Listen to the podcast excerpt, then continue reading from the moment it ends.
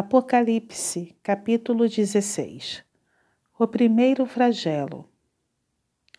Ouvi, vinda do santuário, uma grande voz, dizendo aos sete anjos: Ide derramai pela terra as sete taças da cólera de Deus. Saiu, pois, o primeiro anjo e derramou a sua taça pela terra. E aos homens portadores da marca da besta, e adoradores da sua imagem. Sobrevieram úlceras malignas e perniciosas. O segundo flagelo. Derramou o segundo a sua taça no mar, e este se tornou em sangue como de morto, e morreu todo ser vivente que havia no mar. O terceiro flagelo. Derramou o terceiro a sua taça nos rios e nas fontes das águas, e se tornaram em sangue. Então ouvi o anjo das águas dizendo: Tu és justo, tu que és e que eras, o Santo, pois julgaste estas coisas, porquanto derramaram sangue de santos e de profetas. Também sangue lhes tens dado a beber são dignos disso. Ouvi do altar que se dizia: Certamente o Senhor Deus Todo-Poderoso, verdadeiros e justos são os teus juízos. O quarto flagelo. O quarto anjo derramou a sua taça sobre o sol e foi-lhe dado queimar os homens com fogo. Com efeito, os homens se queimaram com intenso calor e blasfemaram o nome de Deus, que tem autoridade sobre estes flagelos, e nem se arrependeram para lhe darem glória. O quinto flagelo.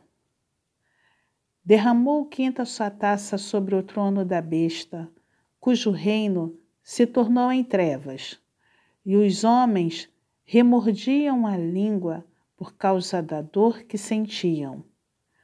E blasfemaram o Deus do céu por causa das angústias e das úlceras que sofriam, e não se arrependeram de suas obras.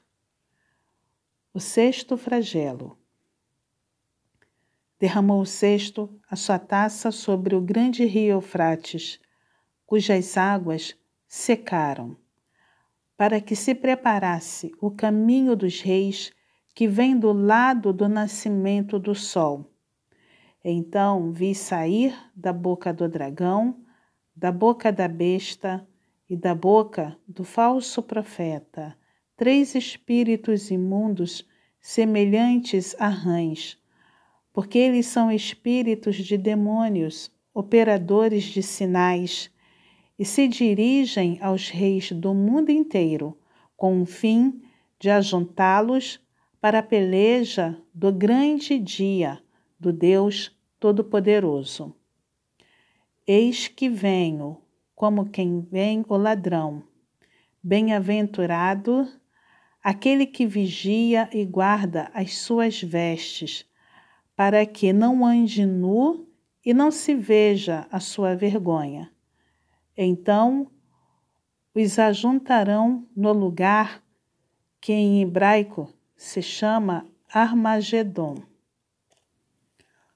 O sétimo flagelo. Então derramou o sétimo anjo a sua taça pelo ar, e saiu grande voz do santuário, do lado do trono, dizendo: Feito está. E sobreveram relâmpagos, vozes e trovões, e ocorreu grande terremoto, como nunca houve igual, desde que há gente sobre a terra. Tal foi o terremoto, forte e grande. E a grande cidade se dividiu em três partes, e caíram as cidades das nações. E lembrou-se Deus da grande Babilônia, para dar-lhe o cálice do vinho do furor da sua ira. Todas as ilhas fugiram e os montes não foram achados. Também desabou do céu sobre os homens grande saraivada, com pedras que pesavam cerca de um talento. E por causa do flagelo da chuva de pedras, os homens blasfemaram de Deus, porquanto o seu flagelo era sobremodo grande.